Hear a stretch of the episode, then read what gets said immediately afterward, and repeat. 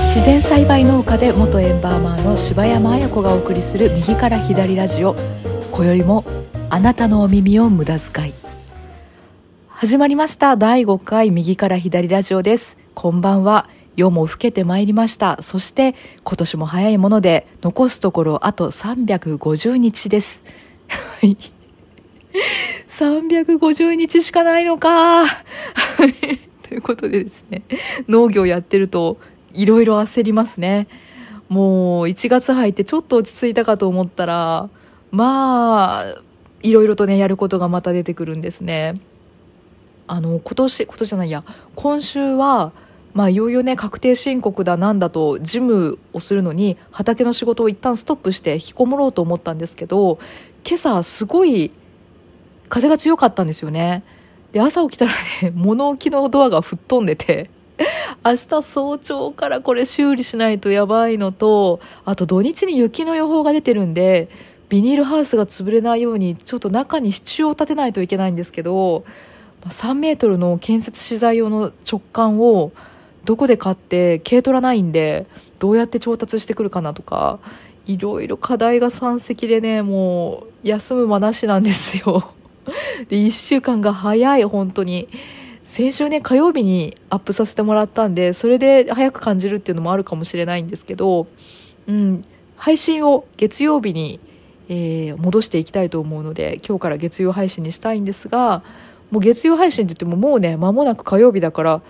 あれなんですよ。この今日中に配信が間に合うのかどうかがまだ分かんないんですけどこれ今撮ってるの11時半ぐらいですからね。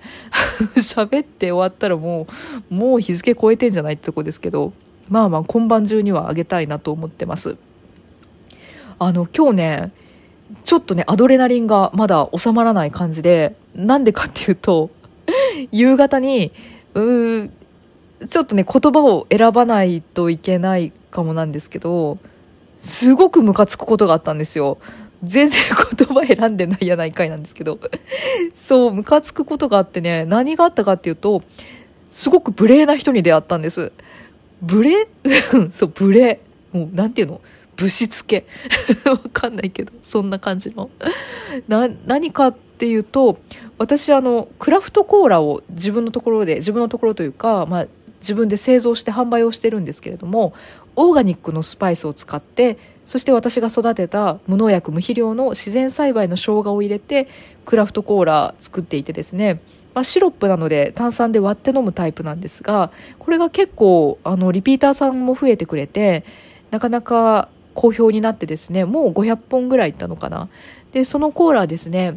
今度2月に埼玉で6次産業化商品つまりは農産物を加工品にしたっていうその商品を展示する販売会販売会じゃないな、えー、商談会ですね。商談会があるんですけれどもそこに出品しませんかっていうお声がかかって私もそこで、えー、販路が増えてくれれば嬉しいのでそこはですね百貨店のバイヤーさんとか、まあ、小売店の関係の方とか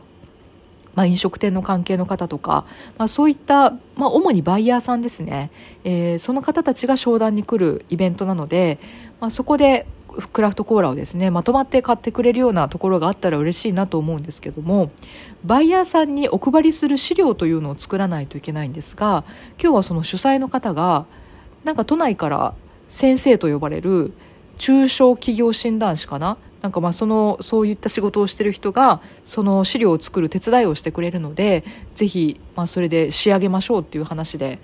まあ、そういう場所に行ったんですけれどもその先生と呼ばれる人がですね遅れてきてそして名乗りもせずで椅子に深くもうバーンと背もたれに寄りかかって足を前に放り出してで何作ってるの？って言われたんですよ。もうその時点で仕事の話としては私の中ではアウトなんですよね。いや仕事の話する態度じゃないでしょっていう話でまあまあまあまあ、まあ、そこは大人なんでまあまあなんですけど私はクラフトコーラ作ってるんですっていう話をしたら笑われたんですよ。もうこっちとしては何がおかしいんじゃいと。思ったんですが。でまあ無添加の、まあ、こういう原材料で作ってますという話をしたらじゃあ体にいいっていうことを売りにしたらいいんじゃないって言われていやいやいや体に悪くはないと思いますけど効能があるとかそういう話じゃないので体にいいとは言えないと思いますよっていう話をしたら無農薬の野菜と無農薬じゃない野菜とじゃあ何が違うのみたいなことを聞かれたんですよ。なんかその質問もどうかと思いますけどあの私は自分の野菜を安心安全という言葉で売ってませんっていう話をしたんですね。これは本当なんですよ私がいつも言ってる話でなぜかというと安心安全というのは観光農法いわゆる農薬とか肥料を使う農法で作った野菜が安心安全ではないという言い方をしてしまう可能性があるのと実際にじゃあ使ってない方が安心安全で使っている方が安全ではないっていうデータがまだ出ていないんですね。実感としてはありますよ。あの私はちょっとねケミカルなものを多く取るとあまり調子が良くないので実感としてはありますけれどもそんなのは個人差がある話でもあると思うし実際のところはわからないので、まあ、そういう表現はしていません。じゃあなぜ自然栽培の野菜かというと、まあ、そういう人にね詳しく説明してもあんまり響かないだろうなとは思ったんで端的に言ったんですが味が美味しいと思うからですっていう話をしたんです、まあ、人間のコントロールから離れて、ま農薬でこうしようとか、まあ肥料でこうしようとかいうのがなければ野菜がそのまま本来の味で育ってくれるので私はその味が好きで育ててますっていう説明をしたら笑われたんですよ。もうその時点でもう我こらですよ。あのすいません言葉が悪くて。あですいませんあの愚痴で。なんですけどもうちょっと愚痴ります。はい。あのコンサル業をやってるならば人の話を聞くことも仕事だと思うので話を聞いて笑うというのは私の中では言語道断なんですよねもう笑う笑うポイントありますかね私の話でっていう感じだったんですけど、まあ、その後もやはり女性で一人で農業や農業でっていうとなんでか分かんないけどたまにすごくバカにしたようなというか上から物を言ってくる人っているんですよ。でもその人もそうだったんですけど、まあ、どうせ分からないだろうと思ったのかなんか分からないだろう的な雰囲気で数字の話をしてきたりとかただ私も頭に来てたのでもう全ての質問に全て間髪を置かず的確に答えてたまになんか的外れなことを言ってくるんですよ。でそういう質問に関してはあ私はそうは思わないですけどそうなんですかね逆にっていうふうに全て逆にをつけました。大人げない。的外れな質問には全て語尾に逆にをつけるというですね。ああそういう考え方もあるんですかね。逆に。みたいな感じで。いやいやらしいですね。はい。ということで性格悪いの丸出しですけど。うん。でもなんか途中でねちょっと思ったんですよ。あのこんな人がこんな人間が生活できていて地面這いつくばって一生懸命食べ物作ってる人間が生活できないなんて世の中間違ってるみたいな 気持ちになってきて後半ねちょっと泣きそうだったんですけど。この土日に直売所に野菜出してたんですけど売り上げ0個だったんですよ。でその八つ当たりの矛先は完全に間違ってますけどそんなことをちょっと思い始めて最後の方。こいこんなやつがみたいな。こんなやつが生活できてて。今日相談とか言ってアドバイザー料でいくらもらってんだ貴様みたいな。思ってですね。もうドロドロした感情で会場出てきたんですけど。まあねそれはちょっと八つ当たりが間違ってますけどね。まあまあまあまあでもうん。まあ人参ね直売所に今出してて売れ残っても全然いいんですよ。人参売れ残ったりとかあと形が悪かったりえーと、虫食いとかも結構あるんでねそういう販売から外したやつは今貯めててそれ人参ジャムに加工する予定なのでこの人参ジャムっていうのがね去年も一昨年もすごく好評で今年はたくさん作りたいのであのなので全然あの売れ残りとかあっても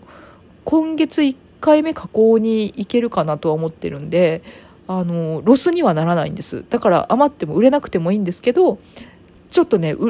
あまりにもゼロ個とかなると 心が折れそうになるんで。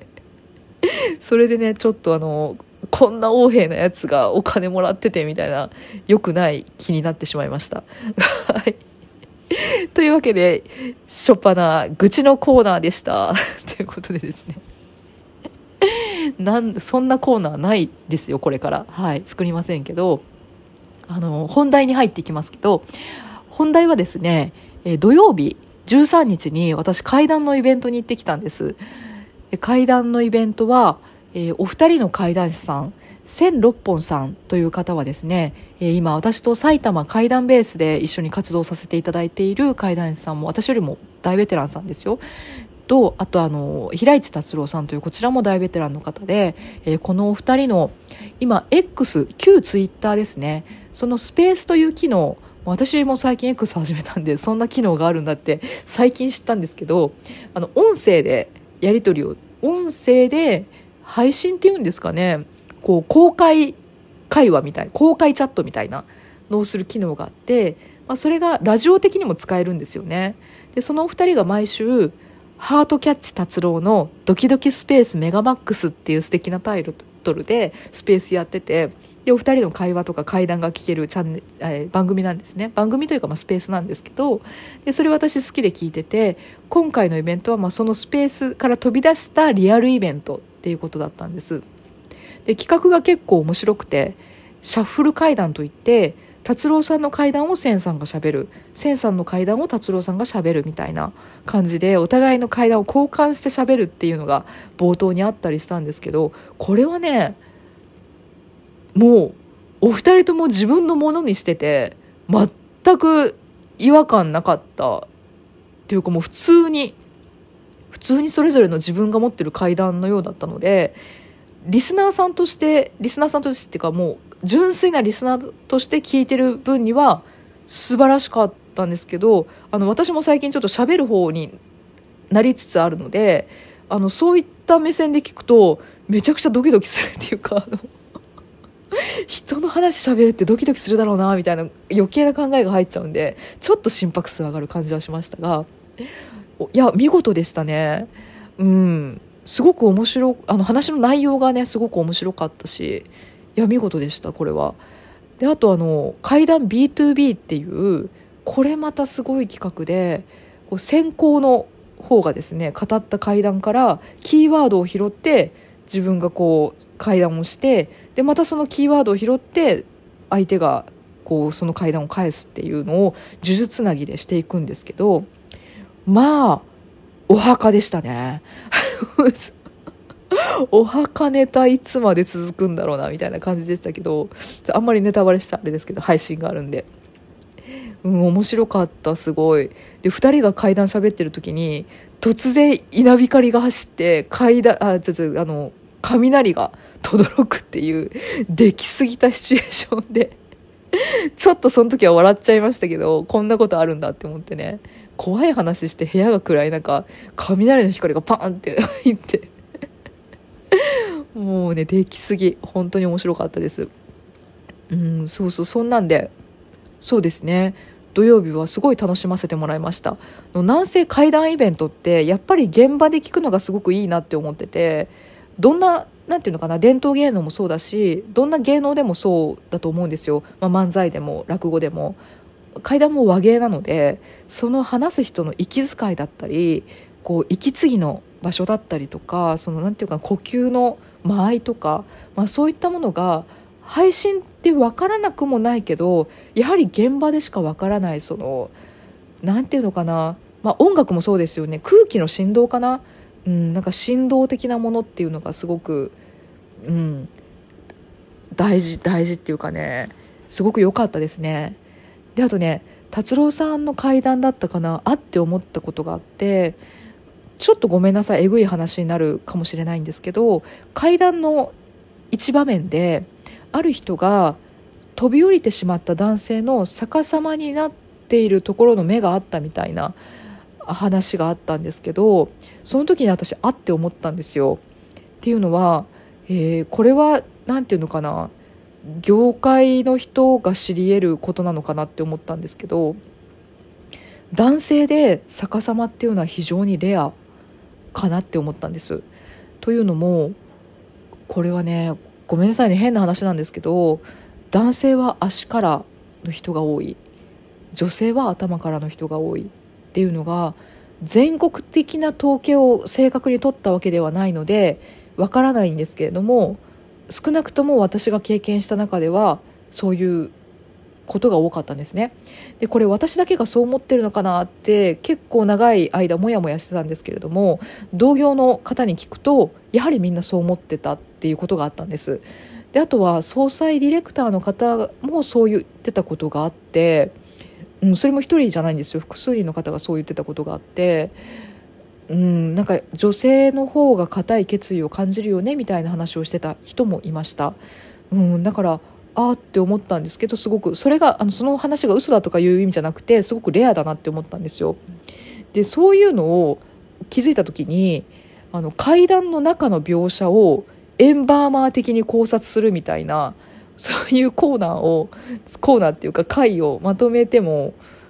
結構面白いかなとか思っていやこういう描写あるけど実際にはこうの方が多いかなとか実際はこういうことがありえるかなとかあの現にこの前の階段最強戦で話されてた階段でその時もねすごいたあの大きな怪我を負って救急で運ばれたっていう描写がある階段があったんですけどその時もエンバーマー的にその損傷はレアだねみたいのがあったんですよ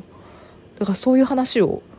ちょっと引っ張ってきていやこれはねエンバーマー的にはこうかなと思いますねみたいな考察会とかも面白いかなと あの企画をちょっと考えたりしたいなと思いましたね。はいっていうところで土曜日はとっても楽しい時間を過ごさせてもらいました。でこのイベント後日配信もあるそうなんですよ。ツイキャスのプレミア配信かな？でなんとワンコインで聞けるということなので階段興味ある皆さんはぜひ公開になったら聞いてみてください。もうほんと階段が盛りだくさんでね面白かったですね。はい。で会場が両国だったんですけど久しぶりに電車乗ったんですよ。久しぶりっていうか去年一昨年とかはコロナがあったんで本当に電車乗らなくて、まあ、こっちの地域いると車社会なんで、まあ、電車に乗っていかなければいけないような用事がない限りはほとんど電車には乗らないんですけど、うん、今回も久々に電車乗ったなっていう感じがしましたね。でそうそうなんか時間がもう長くなってきたんで電車っていうことで電車の話を一つして終わろうかなって今日は思ってます。あのこれ階段じゃないんで階段階ではお話できないんですけど私が実際に体験した電車の中で起こった不思議な体験の話をしたいと思います。えー、とこれは怖い話ではないので階段が苦手な方でもお聞きいただける話だと思います。私がエンバーマーだった時なのでもう6年か7年前ぐらいになるかと思うんですが私がいた会社は年に1回職員旅行があったんですね。それで職員旅行というのも近場ではなくて結構遠くに行くんです。北海道とか沖縄とか九州とか。いつも飛行機に乗るパターンが多かったので早朝に羽田空港で集合っていうことが多かったんですけれどもその年の職員旅行で、えー、私毎年のようにですねえー、同じようにボストンバッグ1個持って羽田空港に行くモノレールに乗ってたんです。まだ7時台だったんで人もまばらであんまりその時は人が乗ってなくてまばらどころかほとんど車両に人が乗ってなかったんですね。で私電車乗るといつも端っこの席が好きなんですけどその時はモノレールの真ん中の席に座ってポンと網棚の上に小さいボストンバッグを乗せて座ってたんです。そしたら次の駅だったか次の次の駅でちょっと人が乗ってきたんですね。で私から見て前方のドア右側と左側、えー、そちらの両方のドアから体格の大きな男性が それぞれ1人ずつ乗ってきたんです。結構がっしりした体格で背も高いしもうみちっとしたプロレスラーのような体格の方がそれぞれ右側から左側から1人ずつ私の方向に歩いてきてで私の両脇に同時にドンと座ったんですね。そしたら私その弾みで立っちゃったんです。あまりにドンってなったんで。であって思ってくるってひっくり返ったらひっくり返っていうかあの振り返ったらその大きい男の人2人が座って私が座ってた隙間がなくなってたんですよ。えー、って思って。そんなことあるって思ったんですけど。もうその男性あろうことかですね腕を組んでもう今座ってもう1秒2秒ですよ。もう腕組んで寝てるみたいになってるんですよ。であのあれ私今ここに座ってたんですけどってなって全然もう2人下向いちゃってるんでどうしようもないんで私羽田までその2人の前にずっと立って乗ってたんです。っていう話でした。不思議なことってあるもんですね。はい。あれは今から考えても不思議なんですよね。2人の人が同時に座って私が弾き出されてもう私が座ってた隙間がなくなってるっていう。っていうかもうその2人いやいやもう私座ってえ座ってましたよね今私みたいな。気づきません？何かっていう感じで。もう私はもうきょとんとしたままもう場所を変えることなく、まあ、バッグも網棚の上にもう乗せてましたからね。もう2人の前でもう嫌味のようにずっと羽田着くまで立ってましたけど全然気づかれませんでしたけどね、まあ、そういった不思議なこともあるもんだという話でした。話のタイトルは特にないんですけど。はいということで、えー、今回もくだらない話で終わることができましたのであそうそうちょっと告知だけしておきたいと思います。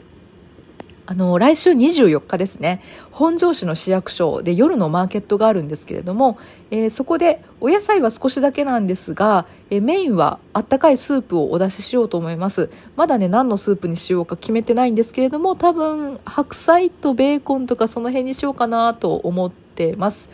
はい。それでですねマーケットの詳細は私のインスタの方でご案内します。はい、あともう一個お野菜のイベントが2月の4日の日曜日なんですがこちらは日中のイベントでキャンピングベーカリーですね。いつも大人気のあの会場時には行列ができるようなイベントなんですがまたこちらに出店させていただきます、えー、生姜入りのクラフトコーラもたくさん持っていきますのでぜひぜひお立ち寄りください、えー、この24日とえ2月の4日のイベントは私のインスタグラムのタマトワファームの方のお野菜のアカウントで、え時間とか場所とか詳細はお知らせいたします。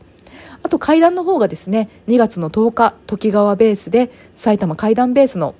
え定例階段会ですね。今回はバレンタイン企画ということで、えー、好きだと思った階段にたくさんチョコをあげてくださいという面白い企画になってます。ちょっとね駅からは歩けない距離なので、えー、車の送迎は、えー、DM で承っておりますのでもし、えー、行くよっていう方がいらっしゃったら X かインスタか私の方の、DM にくださればと思っています。そしてですね2月の24日こちら南浦和でボニパニック今宵はエグコアというなかなかなですねハードなイベント。で、えー、埼玉怪談ベースと怪談師のお手元さんでエグコアの話をお届けするイベントです。こちらの予約は X のボニパニックさんのアカウントで、えー、DM でですね予約受けっているということですのでそちらにご連絡をお願いいたします。はいということで、えー、告知は今日はそんなところですね。はいではちょっと長くなりましたが今日はこの辺でお別れしたいと思います。ありがとうございました。おやすみなさい。